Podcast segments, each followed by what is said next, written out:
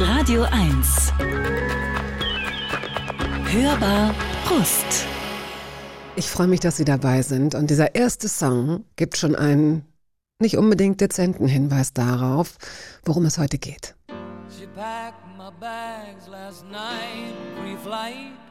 Sie haben es natürlich erkannt. Elton John, Rocket Woman. Und wer heute zu Gast ist, erfahren Sie jetzt. Radio 1. Hörbar Brust. Es gibt hunderte Milliarden Sterne in hunderten Milliarden von Galaxien. Da ist es verdammt einleuchtend zu glauben, wir Menschen seien bestimmt die einzigen hochentwickelten, intelligenten Lebewesen. Und nein, die Pointe mit der fragwürdigen Intelligenz bleibt an dieser Stelle ungenutzt. Was ist los da draußen, da oben? Und wenn ja, warum? Gibt es Grenzen? Schwarze Löcher? Weiße Löcher? Warum nur wirkt Neptun so sexy? Und was ist ein Marsmond? Unser heutiger Gast kann all das beantworten. Susanna Randall, gebürtige Kölnerin mit britischem Vater, könnte die erste deutsche Astronautin sein. Die Astrophysikerin Jahrgang 79 erforscht unter anderem pulsierende Sterne, die sich durch regelmäßige Helligkeitsschwankungen auszeichnen, nur damit Sie schon mal eine Hausnummer haben. Sind Sie bereit? Frau Randall, herzlich willkommen. Ihr Vater ist Brite, deswegen hätte ich jetzt oder hätten wir eigentlich Randall gesagt. Ja, also der Name wird in England Rando ausgesprochen. Rando. Rando. Ähm, das ist halt im Deutschen schwierig umzusetzen meistens. Ähm, das heißt, wenn ich in Deutschland bin und ich lebe ja fast mein ganzes Leben schon in ja. Deutschland, dann spreche ich den Namen einfach deutsch aus. Randall. Das Schöne daran ist, dass das Al schon in ihrem Namen ist. Ja, das habe ich auch schon als Kind ähm, entdeckt. Wir mussten einmal im Malunterricht, mussten wir unseren Nachnamen malen. Und da habe ich wirklich gedacht, ähm, also ich habe lange darüber nachgedacht, ha, alle sagen immer randalieren, ah, die Randalierende, ähm, da kann ich irgendwas mitmachen. Aber dann habe ich gedacht, nein, wir haben ja einen Rand und wir haben das All. Und dann habe ich tatsächlich so einen Rand um das Weltall naja, gemalt. die Erde ist ja eine Scheibe, wie wir wissen. Da gibt es genau, da gibt es einen Rand, da kann man Rand, runterfallen genau. ins All. okay, ähm, dann sagen wir Randall. Mhm. Äh, es war natürlich verführerisch. Es gibt so unglaublich schöne Songs, die sich mit dem All, mit dem Universum, mit den Sternen beschäftigen. Von Bowie über die Ra Band.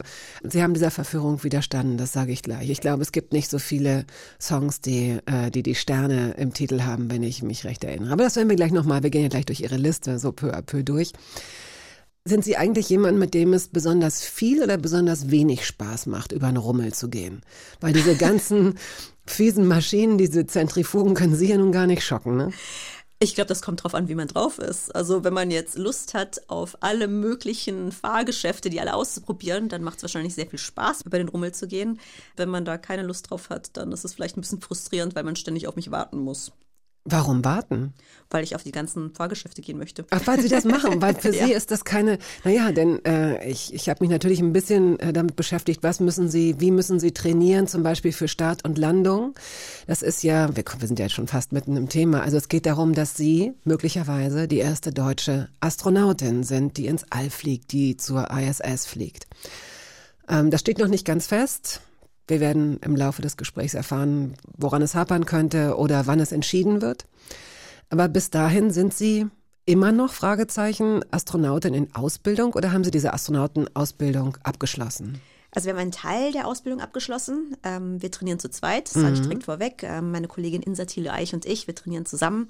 Und wir haben jetzt den Basisteil der Ausbildung abgeschlossen. Und dazu gehörten dann eben auch das, was Sie schon angesprochen haben, in der Zentrifuge zu fahren und den Raketenstart zu erleben, Parabelflüge, Tauchgänge, ein Höhlentraining und so weiter. Mhm. Das war so dieses Basistraining, wo man die Grundfertigkeiten sozusagen einer Astronautin erlernt. Und damit sind wir fertig. Was uns jetzt eben noch fehlt, ähm, und da trainieren wir auch gerade weiter, ist das missionsspezifische Training. Also da geht es dann wirklich mehr um die konkrete Mission. Also was ich jetzt gerade mache, ganz aktuell, ist zum Beispiel ein erweiterter Flugschein. Äh, wir haben den Flugschein, den, den PPL, also die Privatpilotlizenz, schon im Basistraining gemacht und jetzt mache ich einen Instrumentenflugschein. Ah, durch die Wolken. Durch die Wolken, genau. Und einem Tag wie heute in Berlin. Mhm gar nicht so unnützlich. Aha, ich dachte, das machen diese ganzen künstlichen Intelligenzen und diese ganzen Apparate selbst. Also ich meine Wolke, Feuchtigkeit, Niederschlag, Wasserstoff, diese ganzen, was ich Habe keine Ahnung im Übrigen, was ich jetzt hier gerade sage, aber da hätte ich jetzt gedacht, das ist jetzt nicht noch eine Sache, die man zusätzlich erlernen muss. Das ist, dachte ich, Standard, das gehört dazu. Nee, das muss man wirklich zusätzlich lernen. Also das macht einen riesigen Unterschied, weil wir einfach auch unbewusst so auf unsere Augen fixiert sind, dass selbst wenn ich jetzt, also wenn ich jetzt bei klarem Himmel fliege, selbst wenn ich auf meine Instrumente ständig schaue, habe ich immer noch, also halb unbewusst, ich habe den Horizont. Ich weiß immer in etwa, auch wenn ich nicht drüber nachdenke, in welcher Höhe ich bin und so Mhm. weiter und so fort. Und man verliert im Nebel, man ist ja dann, wenn man in der Wolke ist, im Nebel, man sieht ja gar nichts, verliert man sofort die Orientierung. Es ist wirklich Wahnsinn. Also man, der Körper gibt einem dann auch widersprüchliche Signale. Ähm, es gibt alle möglichen Geschichten von Unfällen, die passiert sind, weil Leute gedacht haben, sie wären im Geradeausflug, aber tatsächlich haben sie sich in einer Todesspirale befunden. oh, ähm, also es ist okay. wirklich etwas, was man sehr, sehr lange trainieren muss. Und es geht da jetzt nicht darum, dass ich ganz genau weiß, wie dieses spezielle Flugzeug, wie man das fliegt für die Astronautenausbildung, sondern einfach, dass ich mir ja, oder dass ich auch in Kontakt gekommen bin mit eben diesen Illusionen ähm, und dass ich eben weiß, okay, ich muss mich auf meine Instrumente verlassen und nicht unbedingt auf mein Körpergefühl, weil man sich dann in solchen Situationen, ob es jetzt im Weltraum ist oder in der Wolke, eben nicht darauf verlassen kann, was einem die Sinne sagen, sondern muss wirklich den Instrumenten vertrauen. Und das erlerne ich jetzt eben im Rahmen der Ausbildung. Als kleine private Astronautin äh, kann ich diese Erfahrung nur bestätigen. Ich habe neulich eine Weile mit geschlossenen Augen getanzt. Also ich hatte meine Bluetooth-Kopfhörer auf. Ich mache das manchmal, wenn ich keine Lust habe auf Sport. Dann bewege ich mich wenigstens und habe anschließend irre gute Laune. Ich tanze dann so für mich und ich war in meinem Flur an einer ganz anderen Stelle. Also meine, meine Intuition. Ich kenne meine Wohnung, ich kenne meinen Körper. Ich weiß, wo ich war, als ich die Augen geschlossen habe. Und ich habe jetzt auch nicht Flickflack gemacht oder so. Ich habe mich nicht besonders bewegt. Aber das war schon erstaunlich. Also das ist vielleicht im ganz, ganz kleinen übersetzbar darauf, dass man sich ja eigentlich normalerweise sehr wohl oft auf sein Bauchgefühl und seine Intuition verlassen sollte. Und dann eben aber auch. Bloß Manchmal nicht, eben bloß nicht, nicht. genau. Wenn wir jetzt, ähm, sagen wir mal, nach einer Gesprächspause kurz äh, die Telefone anmachen und Sie hören eine Sprachnachricht ab und da ist jemand von der ESA oder vielleicht sogar von der NASA und sagt, ähm, Sie haben jetzt zehn Minuten Zeit, sich das zu überlegen. Wir würden Sie äh, ins Zentrum unserer Galaxis schicken. Sie dürften äh, sich das schwarze Loch ansehen und Sie hätten noch die Gelegenheit, Ihre Beobachtungen zu funken, zu kommunizieren. Wüssten Sie denn, Sie würden anschließend wahrscheinlich verglühen, Sie kämen dann oder geschluckt werden vom schwarzen Loch oder so. Sie hätten zehn Minuten Bedenkzeit, würden Sie es machen? Ähm, also ich würde erstmal fragen, ob die in einem Fantasy-Film leben, weil, ähm, weil das, was jetzt da vorgeschlagen wird, äh, natürlich realistisch Nein, jetzt natürlich. gerade nicht möglich ist. Puh, das ist eine schwierige Frage. Also ich werde oft gefragt, ob ich zum Mars fliegen würde und da sage ich mal, ja, auf jeden Fall, aber nur im Rahmen einer seriösen Mission, also mit Rückfahrticket. Ähm, das ist mir ganz, ganz wichtig. So eine Kamikaze-Mission am Ende, puh, das, das wäre schwierig. Das wäre wirklich eine sehr, sehr schwierige Entscheidung. Weil natürlich, wenn man in den Weltraum fliegt, dann weiß man, da ist das Risiko, dass man nicht zurückkommt. Aber das Risiko ist ja heute relativ begrenzt. Also das heißt, man geht natürlich schon davon aus, dass alles klappt, dass man dann zurückkommt, dass es auf jeden Fall ein Abenteuer war, ähm, eine lebensverändernde Erfahrung, aber dass man eben zurückkommt. Aber wenn man weiß, diese Mission wird einem das Leben kosten, was ist schwierig. Aber ja, auf der anderen Seite, wir werden sowieso alle sterben. Und dann denke ich, wenn man jetzt wirklich diese einmalige Chance hat, ähm, etwas zu machen, was wahrscheinlich dann auch noch kein Mensch zuvor gemacht hat, davon gehe ich jetzt einfach mal aus, ich glaube, dann würde ich ja sagen. Geht es auch darum, diese, dieses Feld mit dem frisch gefallenen Schnee als erster und einziger zu betreten? Ist das ein, offenbar dann doch ein Aspekt? Nicht unbedingt als einziger oder als einzige. Erste, als ähm, also erste. es geht auch darum, bei dem Projekt die deutsche Astronautin, die erste deutsche Astronautin, geht es mir gar nicht so sehr darum, die erste zu sein. Es geht einfach darum, dass es eine erste überhaupt gibt, dass es Mhm. eine deutsche Frau schafft. Und ich sehe das dann aber nicht als einzige, sondern eher als Wegbereiterin Mhm. für hoffentlich viele, viele andere. Aber natürlich, wenn man jetzt bereit ist, für etwas zu sterben, das ist ja diese Kamikaze-Mission, Mhm. dann müsste es schon was sein, was jetzt nicht schon hundertmal vorher passiert ist, dann würde ich sagen, ach, also nee, dafür mag ich mein Leben dann doch zu sehr, als dass ich da mein Leben für aufs Spiel setzen würde. Ja, vielleicht muss man dann auch ein gewisses Alter haben. Ich habe gelesen, der älteste Mann, man muss es nicht gendern, war 77. Also der älteste Mensch, der im All ähm, war bislang. Und auch Sie haben mal gesagt, also bevor ich von einem Auto sinngemäß überfahren werde, dann möchte ich lieber im All verglühen. Also ich hoffe, dass nicht das eine und nicht das andere passiert. Aber Ich auch. Danke. steuern wir erstmal auf Ihre Musikliste zu. The Show Must Go On, Queen. Geben Sie uns noch ein Stichwort dazu, wofür dieses Lied steht? das stand auch schon, schon bei mir immer, schon als Jugendliche stand das einfach dafür, dieses Nicht-Aufgeben. Und dieses, egal was jetzt gerade ist, ob das der Liebeskummer als Teenager ist oder jetzt auch Herausforderungen, berufliche Sachen, Krankheiten, was weiß ich, dass es immer irgendwie weitergehen muss und auch kann. Also das war immer ein Lied, was mir sehr viel Mut gemacht hat, gerade wenn ich durch schwierige Zeiten gegangen bin.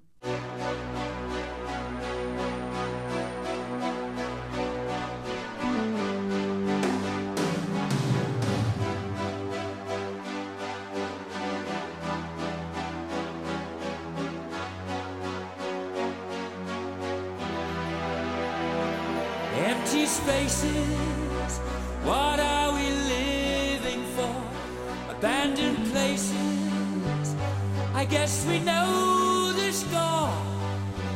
On and on, does anybody know what we are looking for? Die möglicherweise erste deutsche Frau im All, die Astrophysikerin, sind sie ja in jedem Fall. Und ich will jetzt nicht sagen Astronautin in Ausbildung.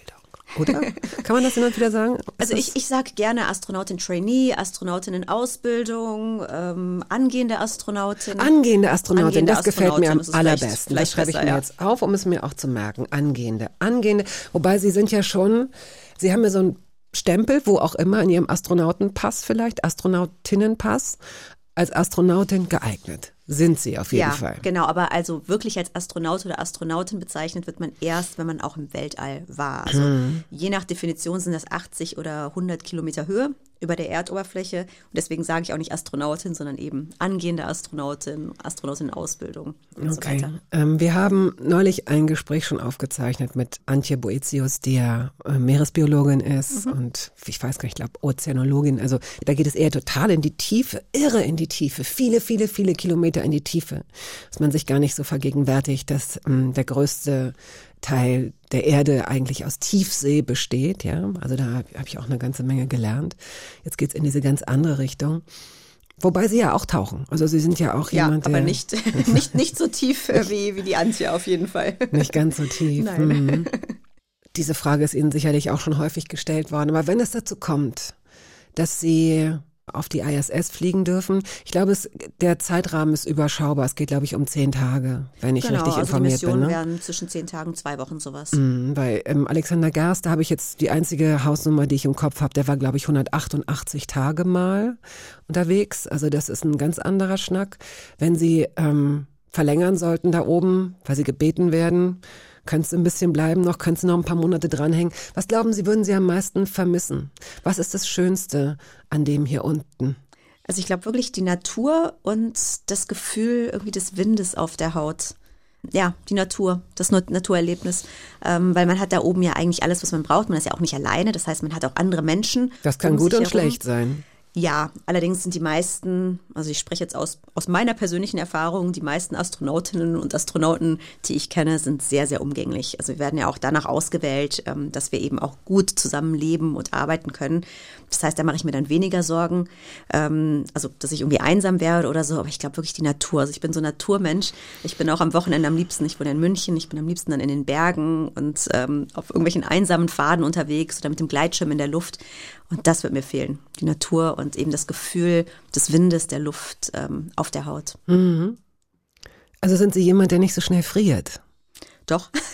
Ah, denn, Ich denn gehe am liebsten im Sommer raus, muss ich sagen. Nein, ähm, man kann sich ja auch gut anziehen. Also ich, ja, aber dann spürt man den Wind nicht mehr auf nee, der das Haut. stimmt, das stimmt. Aber ja, gut, ähm, wenn der Wind zu kalt wird, ähm, dann ist es auch nicht mehr angenehm. Aber man spürt ja trotzdem, wenn man im Winter jetzt natürlich warm eingepackt rausgeht, also ich bin dann auch nicht im kleinen Kleidchen unterwegs, ähm, dann spürt man ja trotzdem im Gesicht, äh, an den Händen vielleicht, spürt man Und ja den trotzdem mögen diese Sie Frische. auch, den Winterwind mögen Ja, Sie auch. ja. Ah, interessant. Weil ich liebe den Wind auch sehr. Ich mag auch seine Geräusche. Ich habe in meinem Badezimmer, aus welchen Gründen auch immer, auch nur dort und auch, auch wenn das genau solche Fenster sind, wie, egal, singt der Wind irre laut. Selbst wenn ich gar nicht das Gefühl habe, dass es draußen windig ist, höre ich so ein, höre ich so Melodien, ja? Also vielleicht habe ich auch einen Knall und vielleicht ist da auch irgendjemand eingemauert, der mich auf diese Weise darauf hinweisen möchte, aber eigentlich glaube ich, ist es der Wind. Ein Poltergeist. Vielleicht ein Poltergeist. Auch das habe ich Frau Boetius gefragt. Ähm, das möchte ich Sie fragen, bevor wir jetzt wirklich einsteigen. Gibt es so Dinge zwischen Himmel und Erde, Sie als Wissenschaftlerin, wo Sie sich zugestehen, abergläubisch zu sein beispielsweise? Talisman, Glücksbringer.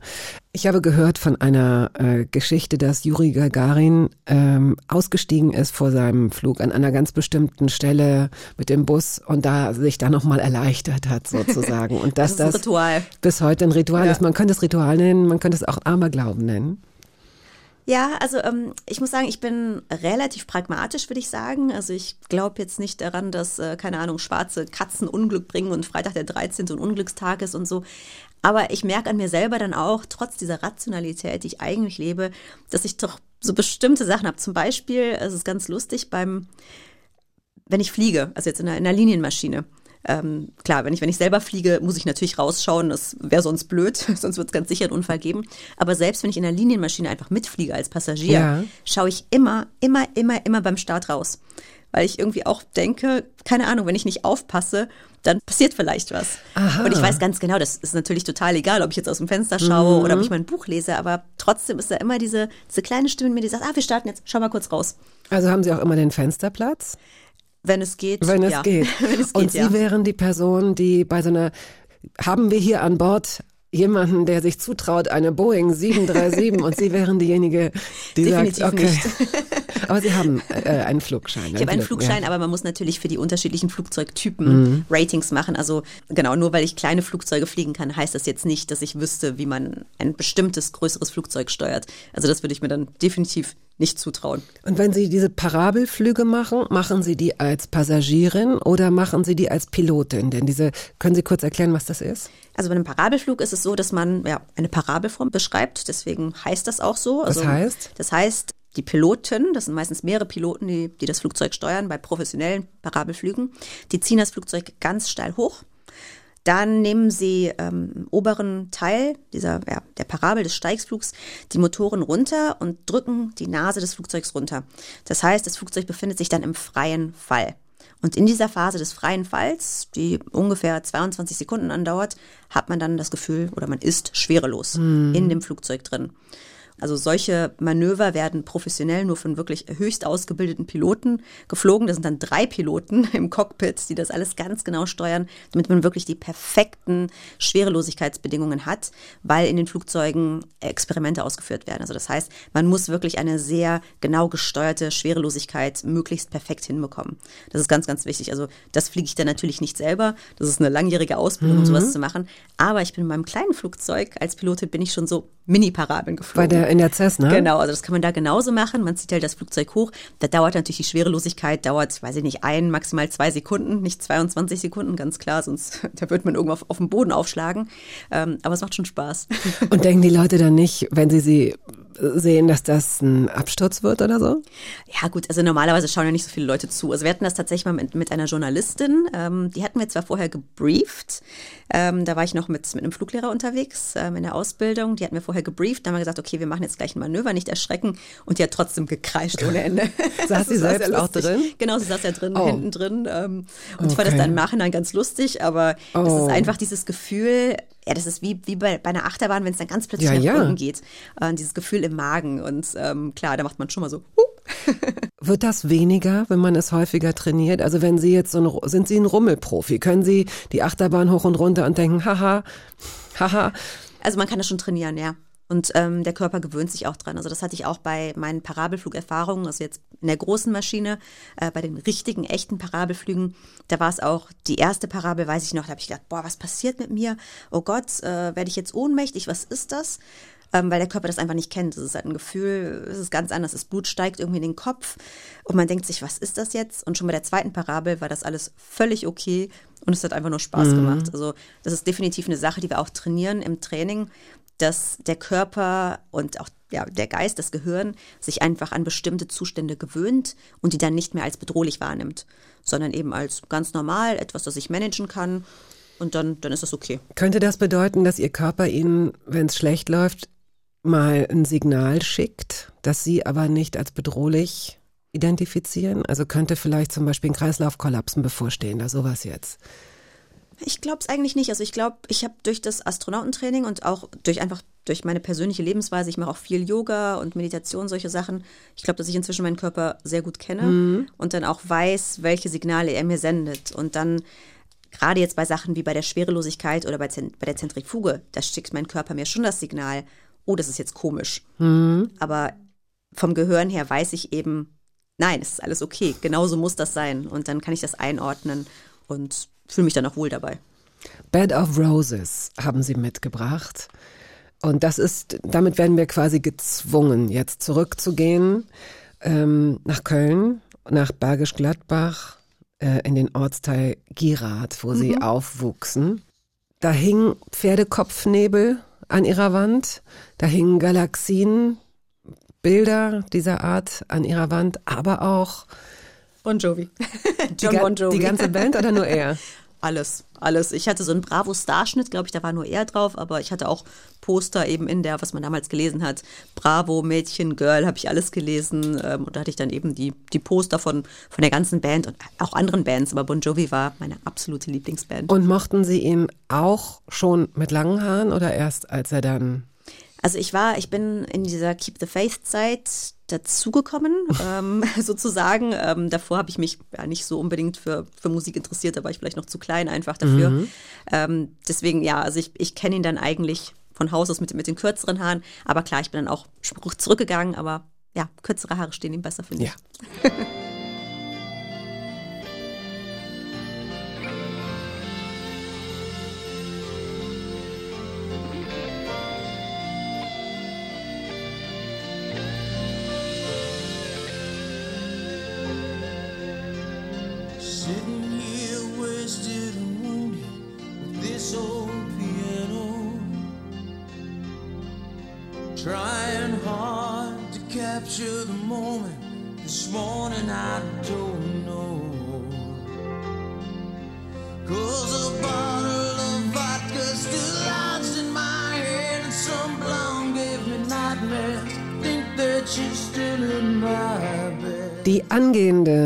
Astronautin Susanna Randall ist heute hier zu Gast in der Hörbar. Hörbar at radio1.de lautet unsere E-Mail-Adresse, wenn Sie uns schreiben möchten. So, am 6.12.79 in Köln zur Welt gekommen. Ich bin Nikolauskind. Ah ja, stimmt. Ja. Ja. In äh, Bergisch Gladbach aufgewachsen, ähm, dort im Ortsteil Gierat. Ihr Vater ist ähm, Brite, wie schon erwähnt. Haben sich Ihre Eltern in Köln kennengelernt oder sogar in Bergisch Gladbach? Äh, nee, soweit ich weiß, das haben die mir natürlich erzählt, das habe ich nicht mitbekommen, offensichtlicherweise. Ähm, die haben sich in irgendeinem Zug wohl kennengelernt. Irgendwo in Deutschland. Ich weiß nicht, ich weiß nicht genau wo, aber in einem Zug. Meine Mutter war wohl damals als, weiß ich nicht, Studentin oder in dem Alter äh, auch Zugbegleiterin. Und mein Vater ist irgendwo hingefahren, ich weiß nicht mehr genau wo, ähm, und da haben sie sich dann kennengelernt. Ja. Ähm, wann begann Ihre Affäre mit dem All? Also wie alt waren Sie ungefähr? Es kommt drauf an, wann man eine Affäre anfangen kann. Also ich war, glaube ich, sehr, sehr klein noch. Ähm, Und das sind gar nicht meine eigenen Erinnerungen, sondern meine Eltern erzählen mir, dass ich schon als Zwei- und Dreijährige total fasziniert vom Sternenhimmel und vom Mond war. Ähm, Und das hat sich dann eigentlich durch meine ganze kind Kindheit gezogen. Ich fand immer Sternchen besser als Herzchen. Ähm, Ich fand immer alles, was mit Weltall zu tun hatte, richtig toll. Und so richtig konkretisiert hat sich das. Da war ich, ich glaube, neun. Ähm, und da habe ich nämlich im Kölner Stadtanzeiger, bei uns am Frühstückstisch gab es den immer, äh, da habe ich dann ein Foto vom Phobos gesehen. Ähm, und es war ein ganz schlechtes Schwarz-Weiß-Foto, also nach heutigen Standards wirklich nichts Beeindruckendes. Und ich habe dann aber gelesen, ah, das ist ein Mond vom Mars und diese Raumsonde, die war da und hat dieses Foto gemacht. Und da hat sich für mich eine ganz neue Welt aufgetan. Also ich habe zum ersten Mal da wirklich verinnerlicht, dass es eben nicht nur unsere Welt gibt, also alles, was ich kenne, meine Schule, ähm, mein Elternhaus, ähm, die Stadt, in der ich lebe und so weiter, vielleicht noch andere Länder, das wusste ich, aber es gibt wirklich was ganz anderes da, ganz draußen, das völlig anders ist als unser Planet. Und diese Raumsonde ist da sogar hingeflogen. Also ich habe natürlich die Mondlandung nicht mitbekommen, da war ich, war ich noch nicht auf der Welt. Ähm, Und für mich war dann dieses vielleicht unspektakulärere Ereignis, dass eben diese Raumsonde zum Phobos geflogen ist, war für mich so ein bisschen die Mondlandung, wie die, Mondanlandung für vielleicht die Generation vor mir war. Ähm, einfach dieses, da ist was da draußen und wir können dahin. Und von dem Zeitpunkt an hat mich das Weltall dann auch eher wissenschaftlich her, würde ich sagen, interessiert. Ich habe dann Was ist was Bücher gelesen und versucht irgendwie, ich kannte dann alle Planeten, die Namen und habe über die gelesen, habe die mir dann ins Zimmer gehängt mit den ganzen Galaxien. Und ich habe dann auch gesagt, ach, ich will irgendwann will ich auch mal ins Weltall fliegen. Ja. Es gab ja auch eine ähm, Frau Wright, also ein weibliches Vorbild. Und das zeigt, wie wichtig es ist, Identifikationsfiguren zu haben. Sie sahen der auch so ein bisschen ähnlich, oder sie haben sich zumindest, ne? Also Ich habe mir das dann so eingeredet. Also ich hatte als. Kind so, so schöne Braune braune, Locken. Locken. genau. Und äh, Sally Wright hat, hatte auch braune Locken. Und ich fand die einfach sympathisch. Und ich glaube, das ist, also für mich war das als Kind eigentlich das Wichtigste, dass da jemand war, der was gemacht hatte, was ich cool fand, aber der eben auch total sympathisch war und wo ich mir vorstellen konnte, auch so zu sein. Irgendwann mal. Weil so viele Frauen ähm, waren zu dem Zeitpunkt ja auch noch nicht im All. Und es ist nach wie vor, also es gibt bei der NASA gibt es, glaube ich, eine Quote. Und ich habe ähm, mich über die erste Frau im All, natürlich wissen Sie da sehr viel mehr, ich will da jetzt auch nicht zu sehr ins Detail gehen, obwohl das ganz spannend ist eigentlich. Ähm, Valentina Tereshkova, wenn ich sie richtig ausspreche, deren Funkname Chaika, Möwe war und die die Erde 48 Mal umkreist hat. Und sie war sehr lange die einzige Frau, die in einem äh, Solo, auf einer Solo-Mission flog. Fast drei Tage dauerte das Abenteuer. Und eigentlich war sie noch relativ jung und gerade erst in ihrer Ausbildung, wenn ich das richtig verstanden habe. Ich war irgendwie Fallschirmspringerin. Genau, genau. Ja. Genau, und da hat der Direktor der Kosmonautenausbildung ähm, äh, gehört, dass in den USA bereits Frauen trainiert wurden und hat dann in sein Tagebuch geschrieben, wir können nicht zulassen, dass die erste Frau im Weltraum amerikanisch ist. Dies wäre eine Beleidigung für die patriotischen Gefühle der sowjetischen Frauen. Und zack. Ich meine, letztendlich ist es egal, was dazu führt. Ne? Sie wären auch froh, wenn die Quote eine andere wäre und wenn es überhaupt eine gäbe. Klar, auf jeden Fall. Ähm, also es ist ähm, klar, also es gab natürlich Valentina Tereshkova, ähm, dann gab es ähm, noch eine, noch eine Ah, Daran Sowjetin. merkt man, dass Sie jetzt Russisch sprechen. Sie haben es so. Ich, ich spreche kein Wort Russisch. Nein?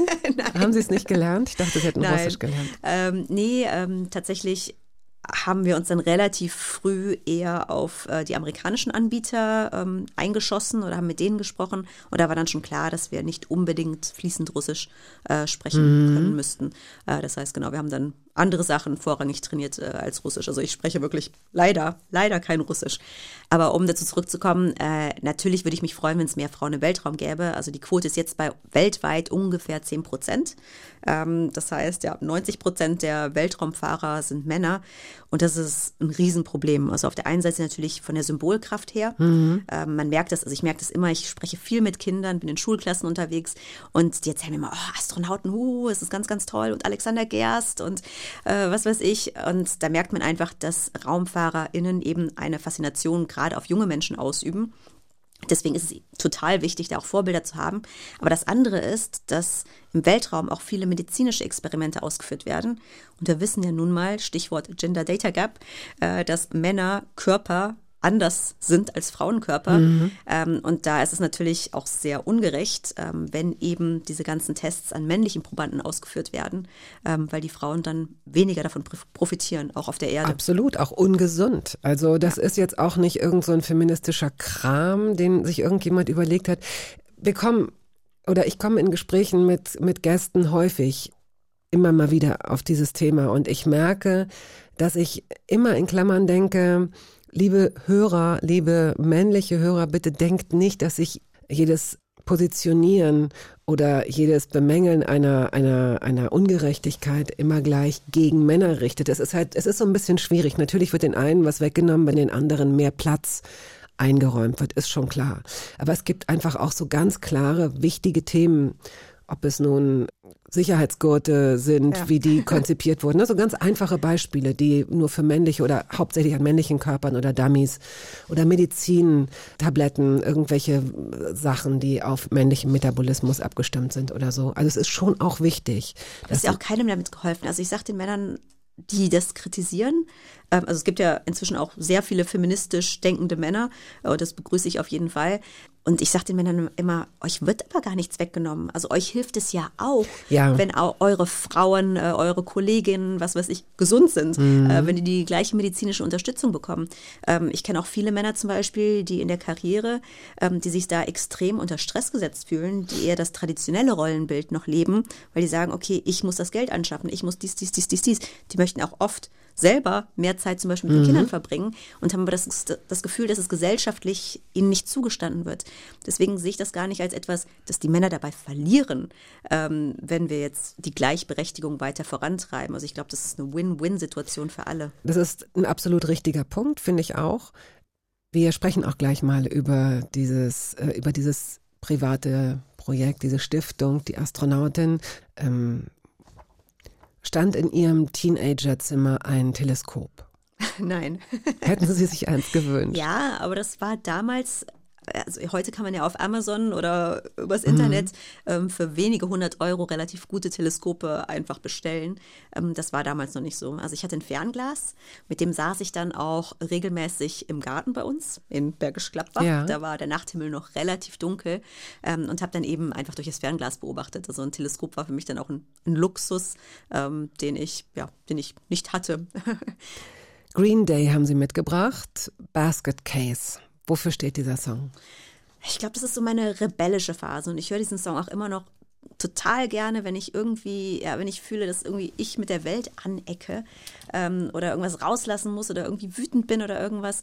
Das ist einfach ein Lied, da geht es darum, dass äh, der Sänger sich irgendwie selber nicht versteht und sich selber eben als Basket Case, also als äh, ein bisschen irre, abstempelt. Und ich glaube, wir fühlen uns alle manchmal so. Äh, Was, wie bist denn du heute drauf? Was machst denn du heute? Und ja, dieses Lied hat einfach eine unglaubliche Energie und das dann lauthals mitzusingen, das hilft mir, Emotionen dann richtig rauszulassen. Sie singen sowieso gerne, ne? Sie singen Ja. auch im Chor. Mhm.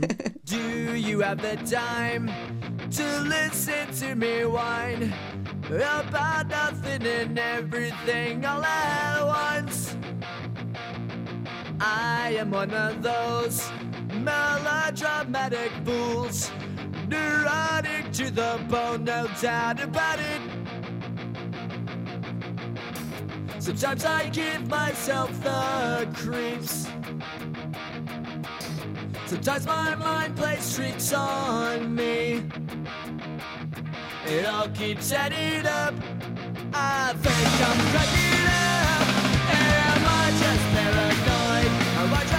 Susanna Randall, angehende Astronautin, ist hier heute bei mir im Studio in dieser kleinen Raumkapsel. Warum hat Ihnen das eigentlich keine Angst gemacht, als Sie angefangen haben, über das All und die Erde und möglicherweise auch eine Art von Unendlichkeit nachzudenken? Denn im Grunde ist ja dieses Nichts oder dieses Alles, dieses Unüberschaubare, ist ja eine Sache, die einen nicht beruhigt. Das ist ja eigentlich irre, weil es uns zeigt, wie klein wir sind und möglicherweise eben auch wie unbedeutend. Also es hat mir total Angst gemacht. ähm, ich weiß nicht, ich weiß nicht, wie alt ich war, wahrscheinlich acht, neun, zehn, sowas, sowas um den Dreh. Und ich weiß noch, wie ich abends nicht schlafen konnte, weil ich darüber nachgedacht habe, was ist denn, wenn die Sonne sich irgendwann zum roten Riesen aufbläht und die Erde verschluckt? Und wie kann das dann sein, dass es überhaupt keine Menschen mehr gibt? Wie kann das sein, dass es mich dann nicht gibt? Wie kann es sein, dass es vor dem Urknall gar nichts gab, noch keine Zeit? Äh, keine Zeit, kein Raum, kein Nichts. Also mir hat das total Angst gemacht, aber mich auch gleichzeitig fasziniert. Ich glaube, das immer so, es ist ja oft so, die Sachen, die uns ein bisschen Angst machen oder herausfordern, sind auch die, die uns gleichzeitig anziehen und faszinieren. Und so war das bei mir mit dem Weltraum und mit diesen ganzen Gedanken von ja, Unendlichkeit, äh, Anfang und Ende, riesige Größe und so weiter. Haben Ihre Eltern dieses Thema mit Ihnen gesucht? Also äh, irgendwann wussten Sie wahrscheinlich mehr als die beiden. Ja. also meine Eltern haben mit Weltraum überhaupt nichts am Hut, muss ich sagen. Ähm, und es hatte auch keiner in meiner Umgebung etwas damit zu tun. Also weder jetzt, äh, dass da jemand naturwissenschaftlich besonders aktiv war, noch dass jemand irgendwie in den Weltraum fliegen wollte oder so. Ähm, ich hatte eigentlich keine Berührungspunkte mit dem Weltall oder mit Raumfahrt. Und trotzdem war das einfach was, was mich intrinsisch, glaube ich, total fasziniert hat. Also da war vor allen Dingen auch dieser, ein bisschen dieser Abenteuergedanke, dieser was ganz anderes, was Neues entdecken. Das ist was, was ich, glaube ich, schon immer in mir trage und was dann ja gar nicht von außen kam. Wenn Sie sich also als äh, junges Mädchen mit dieser großen Leidenschaft konfrontiert sind, die ihnen Spaß macht und sie vergraben sich da in die Bücher und sie sagen, um mich herum gab es eigentlich niemanden, der das geteilt hat kann das ja auch bedeuten, dass sie, mh, naja, ich will jetzt nicht auf Einsamkeit heraus, aber es macht einen vielleicht ja dann schon, vielleicht ist man doch häufiger allein, weil man die Interessen der anderen nicht teilt. Und vielleicht, ich weiß nicht, haben Sie versucht, andere dafür zu begeistern oder hatten Sie eine Freundin, die dann mal mit, mitgeflogen ist in Gedanken? Also Jetzt von meinen Freundinnen hat sich keine sonderlich für das Thema begeistert, muss ich sagen. Aber ich meine, das hört sich jetzt so an, als wenn ich ähm, Tag und Nacht nur über Astronomie nachgedacht hätte. Und das stimmt natürlich nicht. Also ich habe ich hab Klavier gespielt, ähm, ich habe äh, zwischenzeitlich Geige und Flöte gespielt. Oh, wow. Ich also mhm. war in allen möglichen Ensembles mit Musik. Äh, ich war mit Freundinnen unterwegs. Ähm, wir sind den Jungs nachgefahren. Wir waren auf Partys. Ähm, also es hat sich nicht mein ganzes Teenagerleben nur um die Astrophysik mhm. gedreht. Also über, überhaupt nicht. Das war halt eher sowas, so, eine kleine Besonderheit. Ähm, da habe ich jetzt auch mit meinen Freundinnen, hatte ich auch gar nicht das Bedürfnis groß, mich mit denen auszutauschen, weil ich wusste, es interessiert sie nicht. Das war eher sowas, ach ja, die Susi, die mag das, die wird irgendwann die erste Frau auf dem Mars. Das war so ein bisschen so dahingestellt. Ähm, aber ansonsten haben wir über ganz, ganz normale Themen gesprochen die meiste Zeit.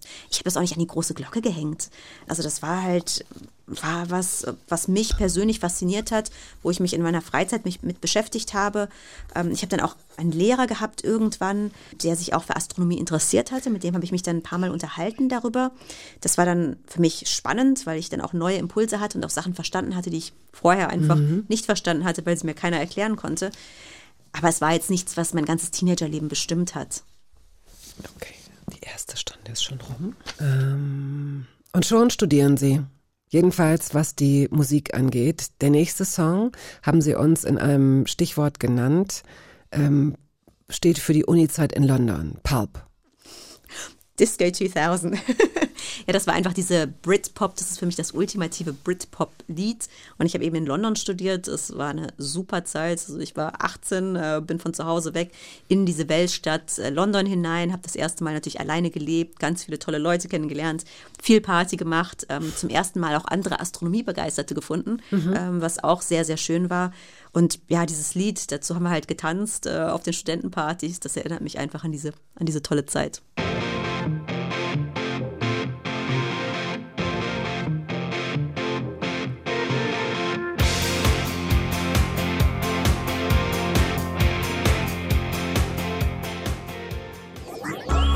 Radio 1. Hörbar Brust.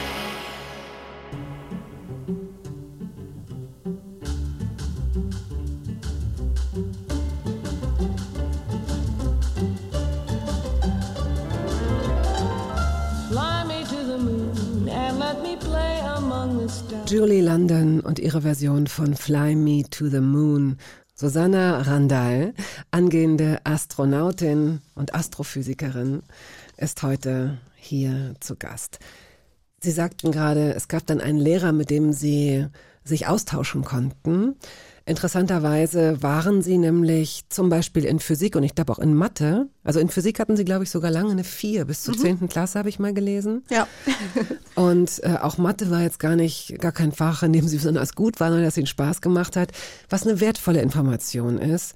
Denn einerseits denkt man immer, das müssen so Cracks sein, ne? so Leute, die sich gleich mit Naturwissenschaften auskennen. Und es zeigt, auch auf das Thema kommen wir immer häufiger zu sprechen, wie wichtig Gute Pädagoginnen und Pädagogen sind als Wissensvermittler, um auch solche Themen, diese MINT-Fächer, erlebbar erfahrbar zu machen. Wie wurde es denn bis zur zehnten Klasse unterrichtet und was kam danach? Was änderte sich? Zum einen war das halt so, dass ich, wie gesagt, also von, von Haus aus überhaupt nicht auf Naturwissenschaften getrimmt war. Ähm, das war nichts, was bei uns auch in der Familie irgendwie besonders wichtig oder groß gemacht wurde. Bei mir hieß es immer, ah, du bist in Sprachen gut. Ich bin eben bilingual erzogen worden. Ich war dann in Französisch sehr gut. Ähm, also das, da wurde dann eher bei mir auch der Fokus drauf gelegt und dementsprechend dann wahrscheinlich auch einfach, ja, meine Motivation, da auch was zu machen und dann eben auch gut zu werden, in mhm. Anführungszeichen. Ähm, und mir war das aber schon klar, irgendwann so mit, weiß ich nicht, 14, 15, habe ich gedacht, uh, ich mag das mit dem Weltall sehr gerne. Ich würde eigentlich schon gern Astronomin werden oder Astrophysikerin, weil mich das total fasziniert. Aber hm, das mit der Physik nervt mich eher. Ähm, also ich fand es auch gar nicht spannend, gar nicht interessant, weil einfach der Unterricht langweilig gestaltet war, meiner Meinung nach. Gut, in, in dem Alter hat man natürlich auch andere Sachen im Kopf, ähm, als jetzt im Physikunterricht aufzupassen.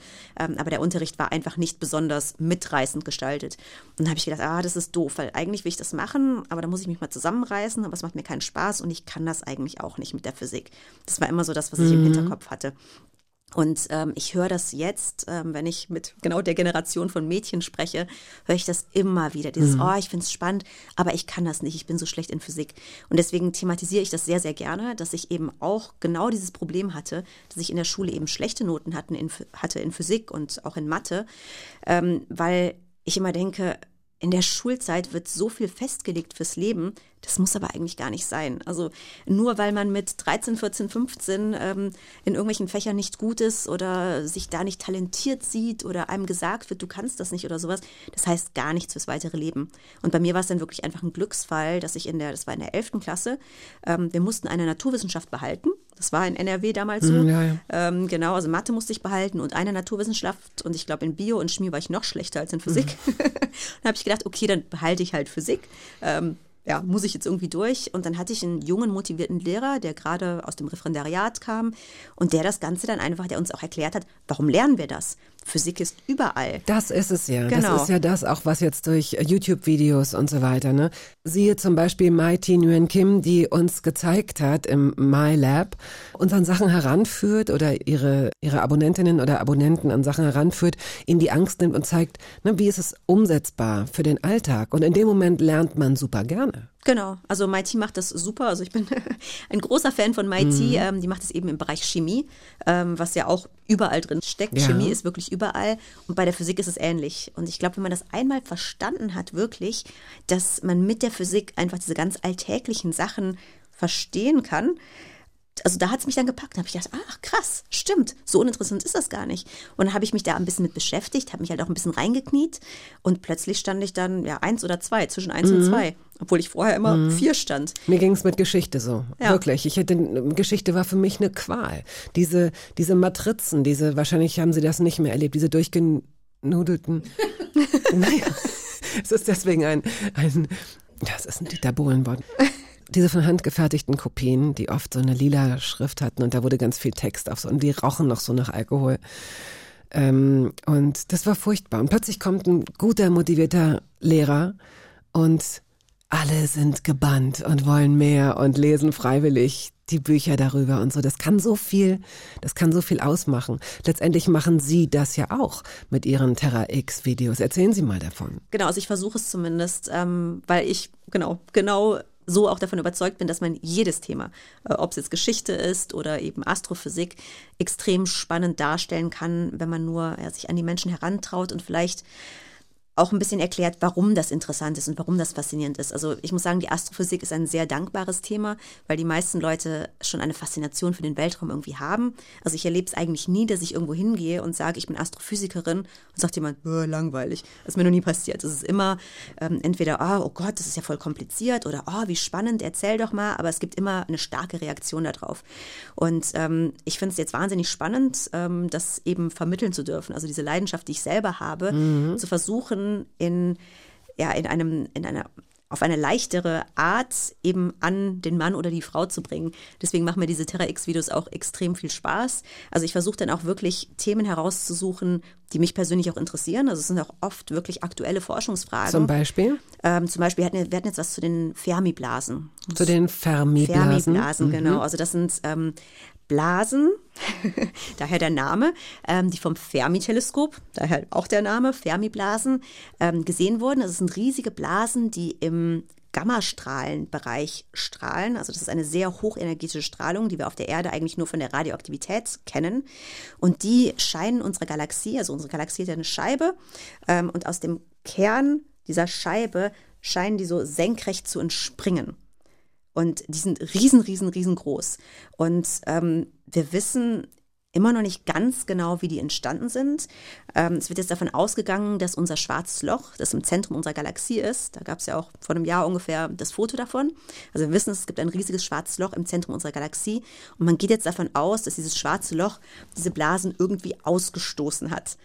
Ähm, und das ist natürlich alles hochkomplex. Es gibt da viele Paper zu, wissenschaftliche Paper mit allen möglichen komplizierten Modellen. Und meine Aufgabe oder als meine Aufgabe sehe ich es dann eben, das so runterzubrechen, dass es eben auch jemand, der jetzt nicht Physik studiert hat, gut verstehen kann und sich einfach sagt, ach cool, ich verstehe vielleicht nicht jedes Detail, muss man ja auch gar nicht, aber ich habe jetzt so eine Idee, dass das sowas ist und warum das so sein könnte und es ist einfach ein faszinierender Zusammenhang. Das schwarze Loch rülpst. Genau. Sowas in der Art. Ab und zu. Aber es gibt ja auch weiße Löcher. Oder, oder ist es immer noch so, gibt es auch weiße Löcher? Also ich, ich und die meisten ähm, Astrophysiker gehen davon aus, dass es die real wahrscheinlich eher nicht gibt. Ähm, aber ja, wir haben auf Terra X mal eine Folge dazu gemacht, zu den weißen Löchern, die ich selber total spannend fand, auch vom Prozess her. Weil ähm, der, der Vorschlag kam tatsächlich von der Redaktion, nicht von mir selber. Also wir machen das ein bisschen so im Wechseln, dass ich mal Themen vorschlage, die Redaktion. Und die haben dann gesagt, ah, weiße Löcher. Und ich so, weiße Löcher, was soll das denn bitte sein? Hab dann ein bisschen, bisschen recherchiert und habe ich gedacht, boah, das ist so ein Fantasy-Thema. Oh, ich weiß nicht. Aber dann habe ich halt angefangen, mich da reinzuknien, habe mehr recherchiert und habe ich gedacht, ach, das ist schon spannend, weil die werden, also theoretisch sind sie sozusagen die spiegelverkehrte Lösung der Einsteinschen Feldgleichung zu den schwarzen Löchern. Das hört sich erstmal kompliziert an. Also theoretisch, theoretisch, mathematisch gibt es sie. Aber das heißt natürlich noch lange nicht, dass es sie in der Realität auch gibt. Ähm, das ist wie bei äh, negativen Zahlen oder imaginären Zahlen. Theoretisch gibt es sie mathematisch, weil was es auf der einen Seite gibt, muss es auch auf der anderen Seite geben. Genau. Ist das die Begründung? So ungefähr, ja. Also es gibt eben zwei Lösungen, eine auf der einen Seite, eine auf der anderen Seite der Zeitachse in dem Fall. Also theoretisch existieren sie, aber das heißt natürlich noch lange nicht, dass sie eben real auch existieren. Genau. Wenn es sie allerdings geben würde, dann wären sie richtig, richtig, richtig cool. Weil sie dann ausstoßen würden, was die äh, schwarzen Löcher verschlucken oder warum? Ja, das Spannendste wäre tatsächlich, dass es dann auch, und die gibt es nach Einstein auch, also in der Theorie, wohlgemerkt, ähm, dass es dann Wurmlöcher tatsächlich geben könnte. Was Und- sind Wurmlöcher? Ja, das kennt man so aus Science-Fiction-Filmen ganz viel. Also ein Wurmloch, da wird halt etwas auf der einen Seite reingesaugt, sozusagen von einem schwarzen Loch und kommt auf der anderen Seite wieder raus. In, na, keine Ahnung, einem anderen Quadranten unserer Galaxie oder sogar einem anderen Universum, was auch immer. Ähm, und das wirklich in der Realität zu entdecken oder zu finden, das wäre schon cool, wenn es das denn gibt. Gut, ich will auf jeden Fall gleich mal wissen, ähm, bei ihr, ihr wirklich beeindruckender Werdegang als Wissenschaftlerin, den möchte ich nicht unterschlagen, aber ich glaube, es ist spannender von Ihnen zu erfahren, also so ein paar Sachen, die sich möglicherweise viele von uns fragen. Was gibt's denn da für Abläufe auf der ISS? Also wenn man in so einer Raumstation ist, wie fliegt man dahin? Wie lange dauert das? Wie wird man da begrüßt? Was darf man essen? Also vielleicht können wir einige dieser, dieser Fragen mal ähm, beantworten. Aber uns begleitet natürlich permanent ihre Musikliste. Und das bedeutet, dass wir jetzt Partout où je suis hören, Thomas Hellmann. Und das ist die Zeit in Montreal, in Kanada. Vielleicht hören wir erst das Lied und hören uns danach an, warum sie es mitgebracht haben.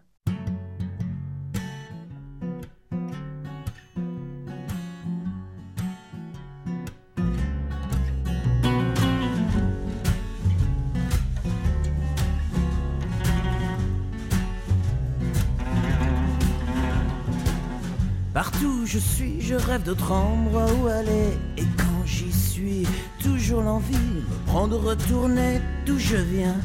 De la montagne, je rêve du bord de la mer. Et quant à la mer, je suis l'envie me prend de remonter vers la montagne. Toujours osciller entre où je suis et où je voudrais aller. Die angehende Astronautin Susanna Randall ist heute hier zu Gast. Drei Jahre haben sie Astronomie in London studiert. Dann äh, gab es den Masterabschluss. Ich ziehe das jetzt ganz äh, unakademisch zusammen und ganz ähm, so über sogenannte Unterzwergsterne.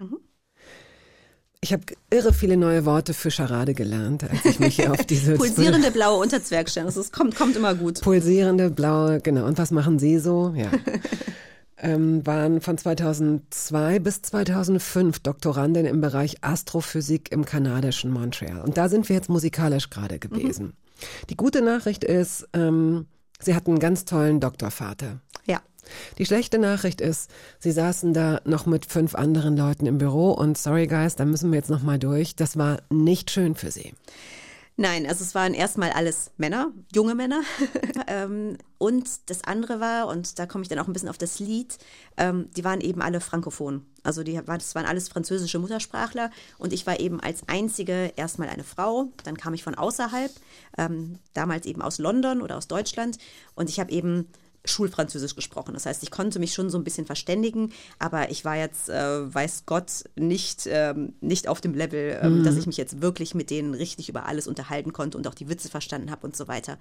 Ähm, und das war dann für mich eine relativ schwierige Zeit, ähm, also einfach relativ auch isoliert zu sein da. Und ähm, ich habe dann aber irgendwann dann Französisch gelernt, notgedrungen, äh, also richtig gelernt. Ich hatte dann eine Mitbewohnerin, die auch Sprachlehrerin war und mir das dann alles näher gebracht hat. Und da habe ich mich so wirklich ein bisschen da auch reingekämpft in diese Clique rein, ähm, dass ich dann auch dazugehört habe am Ende.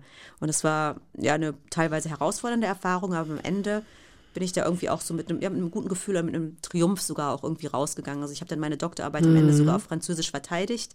Ähm, und das war für mich dann wirklich auch so ein Abschluss, dass ich gedacht habe, okay, egal was kommt, auch wenn es am Anfang schwierig ist, ich komme da schon irgendwie durch.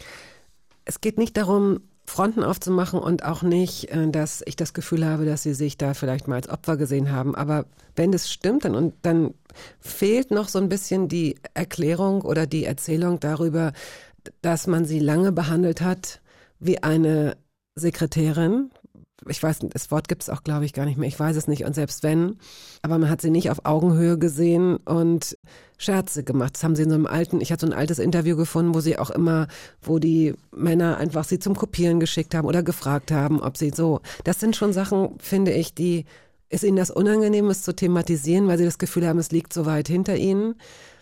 Nö, also ich, gut, das, das ist passiert. Ähm, das hört sich jetzt in, in Ihrer Erzählung so an, als wenn das ständig so war und mich alle zum Kopieren geschickt haben. Das war natürlich nicht der Fall. Also ich hatte, wie gesagt, einen ganz, ganz tollen Doktorvater, der mich immer extrem unterstützt hat. Und ich meine, die, die Jungs in meinem Büro, das waren halt junge Männer, die waren selber unsicher. Klar haben die dann manchmal Scherze gemacht über mich. Klar fand ich es dann auch schwierig, vor allen Dingen, weil ich eben recht isoliert war. Ähm, da in das Montreal. ist der Punkt. Nur deswegen, ich möchte, genau. wie gesagt, es steht mir gar nicht zu, Ihr Leben rück, rückblickend äh, aufgrund eines alten Interviews zu beurteilen. Verstehen Sie mich bitte nicht falsch. Aber es geht nur darum, immer wieder auch solche Situationen, die gibt es heute immer noch. Mhm. Ich will nicht sagen, und die wird es immer geben, weil ich darauf hoffe, dass, ähm, dass Menschen sensibilisiert sind dafür, andere möglicherweise auch mal in Schutz zu nehmen.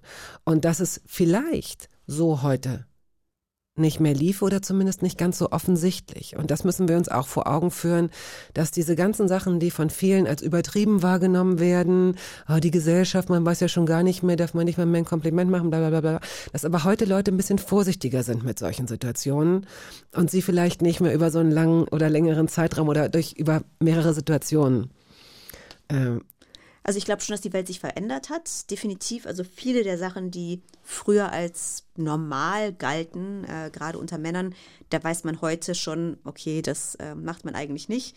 Oder man macht's, aber man schämt sich dann immerhin dafür. Oder entschuldigt sich dann mhm. vielleicht auch im Nachhinein mhm. dafür. Ähm, also es hat sich ganz, ganz klar was getan. Es ist ein riesen gesellschaftlicher Wandel, ist auf jeden Fall passiert. Ähm, ich denke, es gibt immer beide Seiten. Also man kann, natürlich gibt es auf der einen Seite die Gesellschaft und ich denke, wir sind jetzt auch sehr sensibilisiert für gewisse Themen, dass manche Sachen einfach nicht gehen, dass auch Sachen, die von dem einen als Scherz einfach gesagt werden, gedankenlos meistens, von jemand anderen als beleidigend empfunden werden. Das muss man aushandeln. Das ist schwierig, finde ich. Ne? Das Fall. ist irre subjektiv. Das, ist, das wird auch wahrscheinlich in vielen Punkten subjektiv bleiben. Natürlich ist es subjektiv, aber ich denke, es gehören eben auch beide Seiten dazu. Mhm, total. Und bei mir war es eben so in Montreal, da war ich halt eben in einer, ja, vulnerabel hört sich jetzt extrem an, aber ich war eben in einer Situation, dass ich jung war, ähm, dass ich unsicher war. Natürlich, ich war gerade am Anfang der Promotion. Ähm, ich wusste nicht, kann ich das? Ist das alles zu schwierig für mich? Ich war in einer fremden Stadt, ich habe die Sprache nicht gesprochen. Mhm. Da reagiert man auf jetzt und wirklich, also ich will wirklich keinem was anhängen. Also das waren alles nee, das ganz liebe man, Jungs. Das merkt man. Auf jeden Fall. Also das war einfach, ähm, das war dann für mich eine Situation, wo ich sehr unsicher war und mich dann alles auch stärker getroffen hat. Wenn jetzt jemand so einen Kommentar macht, dann sage ich, dann kann ich drüber lachen, dann sage ich, ja, okay, hey, mhm. äh, wir, sehen uns, wir sehen uns dann morgen äh, in, der, in der Sitzung. Also das ist, das ist was ganz anderes. Ich glaube aber gerade, dass, ähm, und das ist ganz wichtig zu unterstreichen auch, dass gerade junge Frauen und Mädchen, die eben oft noch in dieser Findungsphase sind oder eben noch nicht etabliert sind in den Karrieren. Also heute kann ich über die meisten Sachen lachen, auch weil ich habe einen festen Job, ich weiß, was ich kann, ich bin etabliert, ähm, die meisten Leute kennen mich, ich habe eine ganz andere Position. Aber wenn man gerade erst anfängt, gerade eben als junge Frau, ist man eben in einer vulnerablen Position, sowohl von verwundbar. der mhm. verwundbar, genau auf jeden Fall. Das meinte ich nur, dass mhm. möglicherweise diese Sensibilisierung, die momentan gerade uns auch herausfordert, dazu führt, das nicht als Entschuldigung zu nehmen dafür. Also wenn sie damals schon mit mehr Respekt behandelt worden wären, dann hätte es vielleicht auch eine Zeit gebraucht, bis sie sich annähern und bis sie dann zu der Clique gehören als einzige Frau unter fünf Männern. Aber vielleicht hätte man sie etwas freundlicher behandelt und ihnen nicht das Gefühl gegeben, dass man sich über sie lustig macht. Und so kam es in diesem Interview einfach mhm. rüber. Und so geht es wahrscheinlich einfach ganz möglicherweise auch dem einzigen Mann in einer Gruppe von Frauen. Natürlich. Also, ne? oder, also oder ich will das jetzt gar nicht äh, ja. nur auf äh, ein, ein Geschlecht äh, beziehen. Nein, nein. Sehen Sie, ich wollte mit Ihnen über die ISS sprechen, über das Essen, über das Essen auf einer Raumstation, wieder nichts geworden. Wir haben ja noch Zeit. Was bringen Sie denn hier nur mit? Das ist also in 21 Jahren hörbar noch nicht vorgekommen, Frau Randall. Genghis Khan. Moskau. Und oh, das wird wahrscheinlich jetzt so der, der, der Ohrwurm für die nächsten Tage sein. Ja, also ich habe das Lied ähm, ganz bewusst, ich habe gedacht, okay, ich möchte gerne auch eine, ähm, eine bunte Playlist haben. Ja. Aber tatsächlich war das Lied, ähm, das habe ich gar nicht in Deutschland kennengelernt oder nicht, nicht so richtig bewusst, sondern in Ecuador. Ich war nämlich nach dem Studium in Montreal, war ich ein paar Monate in Ecuador und habe dort im Regenwald gearbeitet an einem Konservationsprojekt. Ähm, und, Was heißt ja, das? Also wir haben versucht, den Regenwald zu erhalten sozusagen. Wir hatten dann ein Lehrprojekt ähm, mhm. für die lokale Bevölkerung. Ähm, wir haben da auch einen Garten gehabt, wir haben Sachen angebaut, im Regenwald gelebt, äh, kartografiert, ähm, also alle möglichen Sachen gemacht ähm, und um vor allem auch ähm, das Bewusstsein für die ja, für die Zerstörbarkeit des Regenwalds in der lokalen Bevölkerung ins Bewusstsein zu rufen. Gibt es das Projekt noch? Ah, das weiß ich tatsächlich nicht. Das hieß Hatun Sacha, also es war ein lokales ecuadorianisches Projekt, das mehrere Städten hatte. Also es gab im Regenwald ähm, Stationen, dann gab es aber auch oben in den Bergen Stationen. Die hatten sieben oder acht Stationen im ganzen Land. Ich weiß tatsächlich nicht, ob es die heute noch gibt. Ähm, aber es war ganz, ganz toll und es war auch einfach für mich so eine Zeit. Ich habe im Regenwald in so einer Hütte gelebt, ohne Glas, ähm, mit einer Toilette, wo man so einen Weg entlang gehen musste, im Dunkeln dann immer nachts und über Schlangen treten musste und alles. Also es war einfach ein riesiges Abenteuer und da waren dann internationale Volontäre, neben mir natürlich, ich war nicht die Einzige da. Und da war ein Deutscher eben dabei. Und aber aus irgendeinem Grund haben die in der lokalen Bar, wir hatten da so eine Bar, eine Regenwaldbar, ähm, also von den Locals, und die haben immer Genghis Khan gespielt. Dieses deutsche Lied in Ecuador. Das kann ich mir überhaupt nicht. Ich weiß so nicht, wie die da drauf gekommen sind. Ich weiß es echt Und auch nicht. noch Moskau. Ich weiß, ich habe keine Ahnung, aber das war dann immer der Knaller und da haben immer alle getanzt in dieser Dschungelbar dazu. Und deswegen musste das Lied für mich mit auf die Playliste.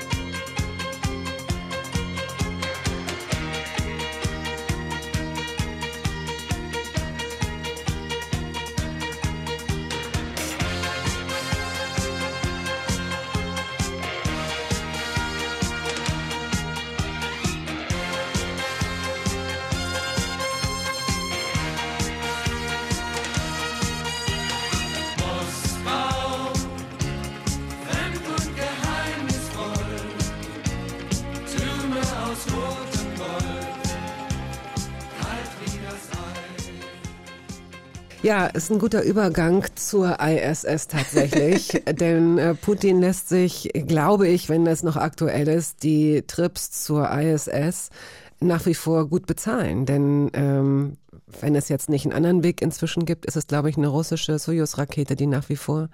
Also inzwischen ist es so, ähm, seit ich glaube, zwei Jahren, drei Jahren, ähm, dass SpaceX, der Ach, amerikanische Anbieter, genau, genau, dass Elon Musks Firma SpaceX eben ähm, ja, den Russen ein bisschen den Rang abgelaufen hat mhm. und eben auch ähm, Menschen zur ISS schicken kann. Jetzt endlich, das heißt, ähm, die meisten Europäer und AmerikanerInnen äh, fliegen jetzt mit SpaceX, aber es gibt auch Austauschprogramme und das läuft trotz des Krieges, trotz der ganzen Spannungen anscheinend relativ gut weiter. Also es ist wirklich immer noch ein internationales Zeichen für ja gute Zusammenarbeit, auch zwischen verfeindeten Fraktionen. Es ist aber auch wirklich eine teure Suppe einfach. Das ist, äh, ich glaube, so ein, so ein Transport, das, äh, was habe ich gelesen? 60? Nein, das kann nicht sein. 60 Millionen? Ja, doch. Also es variiert immer, je nach, je nach Tagesgeschäft ein bisschen. Also wir gehen von ungefähr Pi mal Daumen 50 Millionen Dollar Pro, aus. pro Trip. Pro- hin, und, hin und zurück. Nee, das ist dann schon hin und zurück. Hin also und hin und zurück und all inclusive. all inclusive mit Essen Ja, und aber- Wahnsinn. Ja, und aber allem. sprechen wir doch mal über so einen, über so einen Flug. Wie lange dauert denn der? Das kommt drauf an, ähm, wo genau die ISS im Vergleich ähm, zur, ja, zur, zur Startrampe ist sozusagen. Ähm, das kann alles zwischen sechs Stunden und zwei, zweieinhalb Tagen sein. Genau, aber im besten Fall ist man in sechs Stunden auf der ISS. Also das ist gar nicht so viel länger als jetzt. Also es ist wie München-Hamburg ungefähr. Und ähm, diese Frage nach dem privaten Weltraumtourismus, vielleicht müssen wir die tatsächlich recht an den Anfang holen, denn es ist ja nicht nur Elon Musk, es ist auch Richard Branson, es ist auch Jeff Bezos, also es ist viel passiert und inzwischen sind einige, ich weiß nicht, ob Sie die aktuelle Zahl haben, ich weiß auch nicht mal, ob die wichtig ist, aber vielleicht können Sie uns so eine, so eine Ziffer in etwa nennen, wie viele private, weiß ich nicht, dann Milliardäre möglicherweise inzwischen schon als Weltraumtouristen dort oben waren? Also ich würde sagen, als ich, ich weiß die genaue Zahl jetzt nicht. Ich weiß, in den 90er Jahren, ich glaube, neun TouristInnen hochgeflogen sind mit den Russen. Ähm, jetzt gab es ein paar weitere, also ich würde sagen, sowas zwischen 20 und 30 wahrscheinlich. Also in dem Rahmen bewegen wir uns jetzt gerade. Ähm, aber klar, es ist so, dass jetzt gerade der die kommerzielle Raumfahrt, wie wir es nennen, einen riesigen Boom erlebt. Ähm, das ist dank SpaceX so, äh, aber auch dank Virgin Galactic, Blue Origin, die allerdings im Moment nur Suborbitalflüge anbieten. Also äh, Richard Branson, ähm, Jeff Bezos, äh, die Firmen, die fliegen halt, die werden sozusagen einmal hochgeschossen, kommen dann aber sofort wieder runter. Also Was das heißt heißt, sofort? Nach, also der ganze Trip dauert 15, 20 Minuten. Das war's. Oh, oh, genau, okay. also man wird einmal hochgeschossen, man hat dann um die fünf Minuten Schwerelosigkeit nur oben. Man kann halt sagen, man war im Weltall, Mhm. ähm, aber man war halt nur ganz, ganz kurz im Weltall. Also das ist dann immer was ganz anderes als so eine längere Mission, wo man auch wirklich lebt und arbeitet auf der Raumstation. Warum ist denn eigentlich Weltraumforschung für uns noch wichtig? Sie kostet wahnsinnig viel Geld. Sie ist nach wie vor ein großer Risikofaktor möglicherweise für die Menschen, die da hoch und runter fliegen. So ganz sicher kann man ja nicht sein. Also es wird ja keiner dazu gezwungen, da hoch und runter zu Mhm. fliegen, das muss man erstmal sagen. Natürlich ist es ein Risiko für die Menschen, die da hochfliegen, aber die wollen das ja. Ja, ja, Also es wird keiner gegen Das seinen stimmt. Mhm. Willen da hochgeschickt. Äh, das ist ganz, ganz klar. Ähm, natürlich kann man sich die Frage stellen, ich bekomme die Frage ständig, haben wir nicht äh, genug Probleme auf der Erde? Ja, haben wir. Wir haben definitiv große Probleme auf der Erde. Aber das ist für mich kein Ausschlusskriterium, äh, dass man nicht sagt, okay, wir haben die Probleme auf der Erde, die sollten wir lösen, aber wir können trotzdem unseren Horizont nochmal erweitern und weiter hinausschauen und auch weiter hinausfahren. Ich denke, das macht uns irgendwo auch zu Menschen, dass wir eben weiterkommen wollen, dass wir jetzt in der Erdumlaufbahn sind, wir wollen wieder zurück zum Mond. Das Artemis-Programm ist jetzt gerade wieder angelaufen. Das heißt, in den nächsten ja, zwei, drei Jahren werden wir wahrscheinlich auch die erste Frau auf dem Mond sehen, endlich mal. Ähm, wir werden dort in den nächsten Jahren hoffentlich ein Habitat errichten, also wirklich über längere Zeitraum auf dem Mond leben und dann irgendwann auch zum Mars fliegen. Und das ist einfach was, das steht für mich außer Konkurrenz zu den ganzen Problemen auf der Erde. Das ist finde ich auch. Das hat das eine hat mit dem anderen nichts zu tun. Ähm, aber inwieweit profitieren wir davon hier auf der Erde? Also von der Raumfahrt generell, also ohne Raumfahrt würde unser tägliches Leben gar nicht mehr funktionieren. Also alles, Wegen was wir GPS tun, zum Beispiel, genau? GPS, äh, der blaue Punkt auf dem Smartphone, der einem sagt, wo wir sind, das funktioniert nur dank Satelliten. Ähm, die moderne Telekommunikation, das Handy, der Empfang, alles, das funktioniert über Satelliten. Ähm, auch die Klimaforschung zum Beispiel, die wäre so ohne Satellitenbilder Mhm. gar nicht möglich, dass wir überhaupt den Klimawandel so dokumentieren können, wie wir es tun. Ähm, also die Raumfahrt spielt in allen Bereichen unseres Lebens eine große Rolle heutzutage. Gut, okay. Also setzen wir jetzt Sie mal in die Kapsel. Wir gehen jetzt einfach mal davon aus, dass es klappen könnte. Und Sie haben einen kurzen Flug.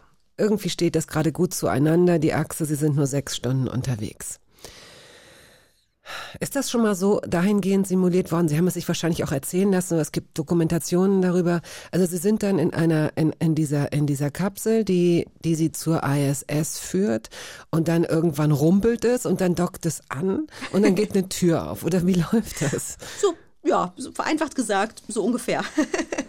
Nein, natürlich ist also der Start ist erstmal wahnsinnig aufregend. Und anstrengend ähm, für den und, Körper. Ja, mhm. und das haben wir tatsächlich in der Zentrifuge schon mal simuliert, also wie das auf den Körper wirken würde, diese Schwerkräfte.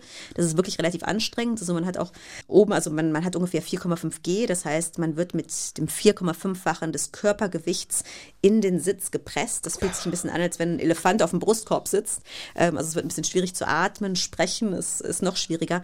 Aber das Ganze dauert gar nicht so lange. Also man ist nach zehn Minuten ist man dann im Weltraum, hat die Schwerelosigkeit und ab da ist es eigentlich dann relativ entspannt. Dann ja, entspannt man sich nach ja, dem aber was, was ist denn um einen rum in so einer Kapsel? Also ich meine, das ist, das wie, ist das wie in so einem Fahrstuhl? Ist man angeschnallt? Liegt man, fliegt man mit den, mit den Füßen voran? Wie, wie, wie sieht diese Kapsel aus, die sie dann dorthin bringt? Also beim Start ist man natürlich in einem speziellen Sitz sehr fest ja. angeschnallt. Äh, man liegt sozusagen auf dem Rücken mit den Füßen nach oben ähm, und wird dann eben gestartet. Also das, deswegen ja. presst das Gewicht auch in den Brustkorb, ja. weil man eben ja, senkrecht dann hoch startet. Ähm, aber nach diesen zehn Minuten, wenn man dann eben im Weltraum ist, dann ist auch die kritische Phase vorbei, also wo man sehr aufpassen muss, wo man auch äh, Sauerstoff bekommen muss, einen Druckanzug tragen muss und so weiter. Und dann kann man sich eigentlich in dieser Kapsel relativ frei bewegen. Man hat natürlich noch die Mitflieger. Ähm, also heutzutage wird ja Raumfahrt immer in Gruppen betrieben. Das heißt, mhm. da ist immer mhm. noch jemand dabei. Ähm, und dann hat man einfach Zeit, ja, Ist das wie ein enger oder wie ein Fahrstuhl? Wie viel Platz hat man in dieser Kapsel? Also jetzt so eine SpaceX-Kapsel, das ist, also wir saßen da auch mal drin zum Training. Das ist wie so ein, so ein VW-Bus, würde ich sagen. Okay. Genau, gut. also man hat schon, und man darf ja auch nicht vergessen, man hat ja die Schwerelosigkeit. Das heißt, klar, im Sitz ist man natürlich sehr fest angeschnallt, aber das Ganze ist ja nach zehn Minuten vorbei. Also da ist man in jedem Linienflug, ist man da äh, über längere Zeit und, eingeschränkt. Und dann schnallt man sich ab und dann sagt man ständig zueinander, ups, Entschuldigung, wollte ich nicht. Ah, sorry, weil man sich ständig irgendwie so in die Quere fliegt. Und dann rumpelt es und dann kriegt man so ein Ding Dong. Ladies and Gentlemen, wir möchten Sie jetzt bitten, Ihre Anschnallgurte wieder anzulegen. In zehn Minuten werden wir andocken. Wir hoffen, Sie hatten einen guten Flug und wir wünschen Ihnen viel Spaß auf der ISS. Ganz genau so läuft es ab. So, also wieder anschnallen, dann ruppelt es, dann geht so eine Tür auf und dann geht's rein. Man hat ja auch schon Übertragungsfotos gesehen. In etwa weiß man, wie das da ist. In etwa. So, äh, Astronautennahrung ist auch nicht mehr das, was sie mal war. Früher wahrscheinlich so Tütchen und dann so Pulver und das Wichtigste, was man braucht. Heute habe ich gelesen, gibt es sogar Hühnergeschnetzeltes und sowas in der Art. Ja, also das hat sich äh, total entwickelt. Früher war das wirklich so Geltuben. Das war wohl relativ eklig dann auch. Ähm, aber wenn man sechs Monate, wie jetzt zum Beispiel Alexander Gerst oben war, ähm, da unterwegs ist, dann will man sich natürlich nicht von irgendwelchen Gels ernähren Nein. die ganze Zeit. Also inzwischen gibt es da eigentlich alles bis auf eben bestimmtes Was, Obst und Gemüse. Also, also frisches alles, Obst und Gemüse ist da natürlich immer noch eine Herausforderung.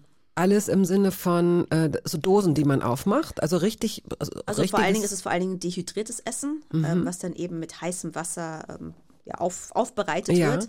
Ähm, das kennt man ja auch Tütensuppe oder so ja. zum Beispiel. Ähm, das wird viel verwendet und es wird inzwischen auch auf der ISS Sachen, also werden Salat, Salate zum Beispiel oder Paprika werden da auch gezüchtet. Das heißt, die Astronauten und Astronautinnen mhm. bekommen dann auch mal frisches Essen. Und auf der ISS ist ja auch die Versorgungslage so, dass alle paar Wochen ein Versorgungsschiff andockt. Ähm, das heißt, die bekommen dann auch mal was Frisches. Mhm. Also so schlimm, wie es früher mal war, ist es überhaupt nicht mehr mit dem Essen. Und sie haben feste Abläufe, sowas wie Stundenpläne. Ne? Also äh, je nachdem, wie gut man schläft, keine Ahnung, äh, schläft man angebunden, bindet man sich an? gut, angebunden hört sich jetzt so, so gefesselt an. Also man hat so einen Schlafsack, ähm, in dem man sich dann ja, hineinmanövriert, mhm. äh, damit man eben sich, sich selber verletzt. Wenn man einfach so äh, schwerelos schlafen würde, wird man ja überall andütschen und ähm, sich dann womöglich verletzen. Also man ist schon in so einem Schlafsack eingemummelt, würde ich sagen, eher als ähm, ja. festgebunden. Und der Schlafsack ist dann natürlich irgendwo festgemacht, dass man eben nicht wild im Raum herumfliegt ähm, sondern ja relativ sicher durch. Ach ja, eingemummelt, stimmt. Kommt. Wie ist denn die Außentemperatur da überhaupt? Das ungefähr. ist sehr angenehm. Das ist sehr angenehm. Das ist bei ungefähr ja, 20, 21, 22 Ach, Grad. Guck an. Ja, klar, okay. Ja, mhm. klar, also da kann man eine angenehme Raumtemperatur schaffen. Also man muss sowieso. Nein, ähm, ich meine die Außen, also im All? Ach so, nee, aber das kommt drauf an, ob man im Schatten ist oder in der Sonne. Also die, die Temperaturschwankungen sind riesig, mehrere hundert Grad äh, zwischen der Tag- und der Nachtseite. Also wenn man auf der Tagseite ist und die Sonne drauf knallt, ähm, dann ist es irre heiß, also über 100 Mhm. Grad Celsius heiß und auf der Nachtseite dann eben dementsprechend kalt.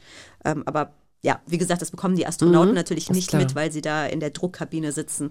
Ähm, ist ja genauso wie im Flugzeug. Wenn man im Flugzeug fliegt, dann ist die Außentemperatur ja, ich glaube, um die minus 50 Grad meistens, aber man selber bekommt es Mhm. Nee, ja das- gar nicht mit. Genau, dass das äh, gefiltert wird oder dass sie das nicht mitbekommen. Nur ich wollte mir eine Vorstellung machen davon, wie, wie kalt es da in etwa ist. Also es übersteigt eh alles meine, meine Vorstellungskraft. Dann haben sie wahrscheinlich, so dann gibt's Frühstück, dann müssen sie die Zähne putzen, versuchen, dass die Paste auf der Bürste landet. weiß ich nicht. Und, und ich weiß, dass sie Sport machen müssen. Weil sich, weil sie, ne, ich glaube, zwei Stunden Sport oder sowas in Genau, das ist äh, wahnsinnig wichtig, einfach damit sich die Muskeln nicht abbauen und auch die Knochen nicht abbauen. Ähm, weil klar, auf der Erde ist es so, wenn ich mich bewege, selbst wenn ich das Gefühl habe, ich mache keinen Sport, muss ich trotzdem meinen Körper anspannen, damit ich halt nicht total mich zusammensacke. Selbst wenn ich einfach aufstehe und mir was zu trinken hole zum Beispiel, dann werden meine Muskeln angespannt und ich benutze die. Und im Weltraum, weil man eben die Schwerelosigkeit hat, passiert das eben nicht. Und das heißt, man muss dann ganz gezielt, ja, um die zwei Stunden am Tag Sport machen, um diesem Schwund entgegenzuwirken. Dann haben sie ähm, Experimente, die ähm, vollzogen werden, also Arbeit, die sie machen über mehrere Stunden. Also diese ganzen Tage sind da auch, glaube ich, ziemlich eng durchstrukturiert, was zu tun ist, was man macht. Oder Ja, das ist wie in der Schule eigentlich. Also man hat halt so die acht Stunden Schlafzeit, dann hat man irgendwie eine Stunde, um sich morgens, um fit zu werden, äh, zu frühstücken, Zähne zu putzen und so weiter. Und dann geht's halt an die Arbeit. Und die Arbeit ist dann auch in Blöcken strukturiert. Das heißt, man hat ein Experiment vielleicht zwei Stunden lang, dann hat man ein anderes für eine halbe Stunde, dann hat man vielleicht irgendwann eine Pause, ähm, dann muss man seinen Sport machen, dann gibt's Mittagessen und so weiter. Also es ist eigentlich wie in der Schule mit einem Stundenplan. dann sagt man, kannst du heute für mich abwaschen, dafür mache ich nachher das Experiment für dich, sowas in der Art. Bestimmt passiert das auch mal. Also auf jeden Fall. Die Astronauten helfen sich natürlich dann auch oft gegenseitig. 54, 74, 90, 2006. Das sind ja nicht irgendwelche Daten, natürlich nicht. Sportfreunde Stiller äh, haben sie mitgebracht. Ja, ähm, und zwar nicht, weil ich so ein riesiger Fußballfan bin, ähm, sondern einfach, weil dieses Lied für mich meine Rückkehr nach Deutschland symbolisiert. Also ich bin im, ja, im April, Mai äh, 2006 zurück nach Deutschland gekommen, um eben bei der Europäischen Südsternwarte ESO anzufangen, wo ich Aus auch Chile heute noch oder wo- arbeite. woher sind Sie Nee, ich war vorher davor in ja, Montreal und dann Montreal. Ecuador. Dann hatte ich Ecuador, eben mein stimmt. Mhm. kleines Intermezzo, das Volontariat und bin dann danach nach, nach Deutschland zurückgekommen, ähm, was eigentlich auch so nicht unbedingt geplant war. Also ich war auch offen dafür, egal wo auf der Welt zu leben eigentlich. Dann hat sich eben diese Stelle bei meinem Traumarbeitgeber, muss ich sagen, ergeben. Und dann bin ich eben ja im Frühsommer 2006 zurück nach Deutschland gezogen. Und das war dann eben auch das Jahr, wo die WM in unserem eigenen Land stattfand. Und das war für mich so einfach ja eine Rückkehr nach Deutschland und auch zu einem veränderten Deutschland, weil das für mich das erste Mal war, dass ich erlebt hatte, dass die Deutschen oder dass wir so einen Nationalstolz auch zeigen dürfen oder können. Ähm, also für mich hat dieses Jahr dann auch eine Wende irgendwie bedeutet in meinem eigenen Verhältnis zum Deutschsein, zu Deutschland. Und ja, es war einfach ein geiler Sommer und ich finde das Lied transportiert das sehr schön, diese Stimmung, die auch im Land geherrscht hat. Eins und zwei und drei und vier und 50, 74, 90, 2006. Ja, so stimmen wir alle ein. Mit dem Herz in der Hand und der Leidenschaft im Bein werden wir Weltmeister sein. Susanna Randall ist heute hier. Sie ist angehende Astronautin und sie arbeiten nach wie vor bei ihrem Traumarbeitgeber, wie Sie gerade gesagt haben, als Astrophysikerin bei der ESO, das ist die Europäische Südsternwarte, ähm, werden dort immer mal wieder freigestellt, um sich eben zur Astronautin ausbilden zu lassen. Darüber hinaus aber haben sie ähm, noch andere Projekte. Sie haben diesen, diesen Bildungsauftrag. Sie haben ja vorhin schon erwähnt, Sie möchten, dass gerade auch ähm, junge Frauen und Mädchen äh, mehr Mut haben, sich da sehr hohe Ziele zu stecken und den Naturwissenschaften näher zu kommen. Um das zu erreichen, haben Sie jetzt ein Buch geschrieben, Wellenreiten im Weltall, eine Reise durchs Universum auf den Spuren des Lichts. Was ist das für ein Buch? Also es ist erstmal ist es ein Astronomiebuch, also es geht wirklich um eine erste große Liebe und das ist die Astronomie. Und es geht darum, es ist ein Thema, was mich schon sehr, sehr lange fasziniert. Es geht darum, dass wir ständig von Strahlung umgeben sind. Und ähm, wir kennen natürlich alle das sichtbare Licht. Das ist nur eine Art von Strahlung oder ein ganz, ganz kleiner Bereich der Strahlung, der wir überall ausgesetzt sind. Also wir können natürlich Radiowellen, wir sind jetzt im Radio, wir kennen die Radiowellen. Dann gibt es aber Mikrowellen, es gibt Infrarotwellen. Wir haben jetzt hier Infrarotstrahler stehen. Ähm, dann gibt es natürlich das sichtbare Licht. Es gibt äh, UV-Licht, kennen wir auch alle, wenn mhm. wir einen Sonnenbrand hatten. Röntgenstrahlen und Gammastrahlen. Ähm, und ich finde es total faszinierend, dass wir diese ganzen Informationen am Ende haben, dieser Lichtwellen, die uns aus den entferntesten Ecken des Kosmos erreichen und die wir mit unseren Augen aber gar nicht sehen können. Und genau darum geht es in dem Buch. Also da geht es darum, erstmal, was es für unterschiedliche Arten von Strahlung gibt, wie die uns im Alltag helfen, wie zum Beispiel ähm, mit GPS und so weiter oder Heizstrahlern hier. Und dann geht es darum, wie wir die einfangen aus dem Universum und daraus Informationen ableiten.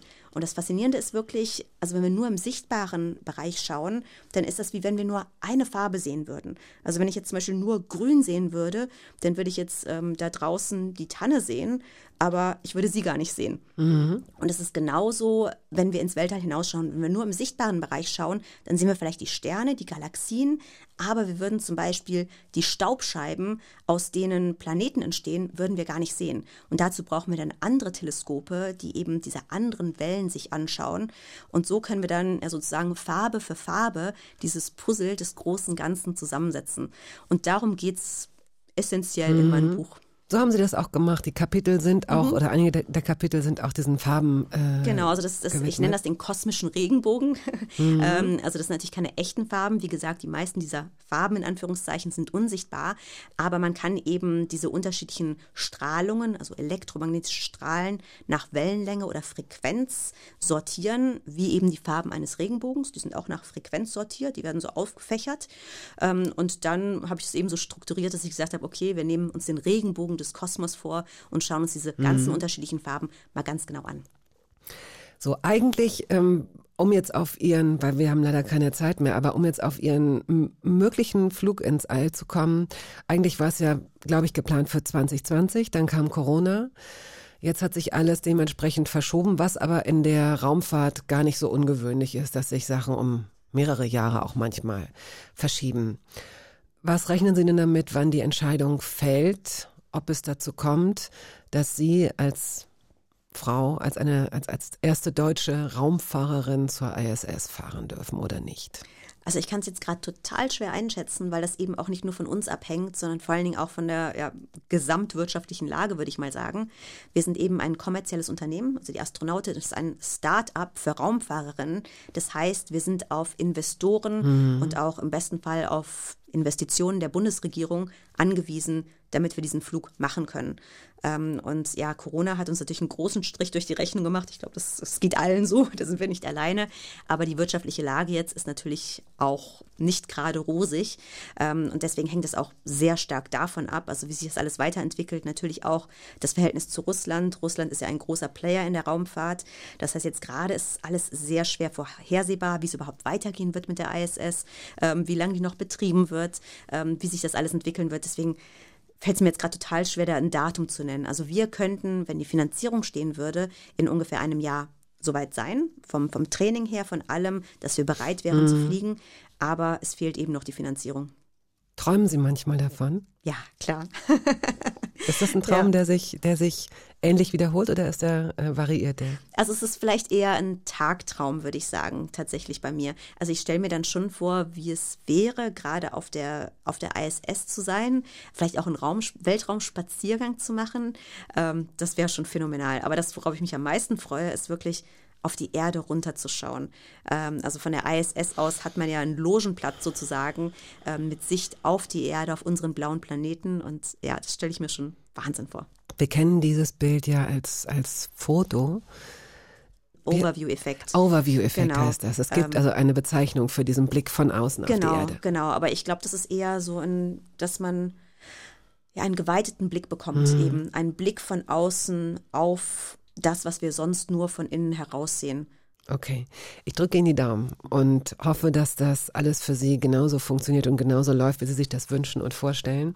Vielen Dank, dass Sie sich die Zeit genommen haben. Wir verlosen drei Exemplare Ihres Buches Wellen reiten im Weltall, eine Reise durchs Universum auf den Spuren des Lichts, erschienen bei Gräf und Unzer, für 22 Euro. Und wer dieses Buch gewinnen möchte, sollte bitte folgende Frage beantworten. Es gibt ein riesengroßes äh, Teleskop, das in Chile steht und es hat einen ganz tollen Namen. Das ist nämlich ein völlig unkomplizierter Name. Das Kürzel lautet VLT. Wofür steht dieses Kürzel? Schicken Sie bitte die richtige Lösung an hörbar.radio1.de. Gerne auch Ihre Adresse und Ihre Telefonnummer in die E-Mail schreiben, dann können wir Sie im Gewinnfall sofort benachrichtigen. So, und der letzte Song, Me Voy. Ah, von Julieta Venegas. Ähm, das steht bei mir, also Me Voy heißt ja ich gehe. und das steht bei mir für diese ganzen Reisen. Ähm, also ich bin extrem viel rumgekommen, also im Rahmen meiner Tätigkeit als Astrophysikerin, als Astronautin, aber eben auch privat. Und das Reisen und das Entdecken fremder Länder und Kulturen war für mich immer schon ein riesiger Antrieb. Und gerade in Lateinamerika und Zentralamerika bin ich sehr viel gereist und dafür steht dieses Lied. Ich danke Ihnen sehr für das Gespräch und für die Songs, die Sie mitgebracht haben. Viel Glück und viel Spaß bei allem. Vielen Dank. Das war der Podcast der Radiosendung Hörbar Rust. Wir hoffen, dass es Ihnen gefallen hat. Wenn Sie möchten, Sie können ihn abonnieren.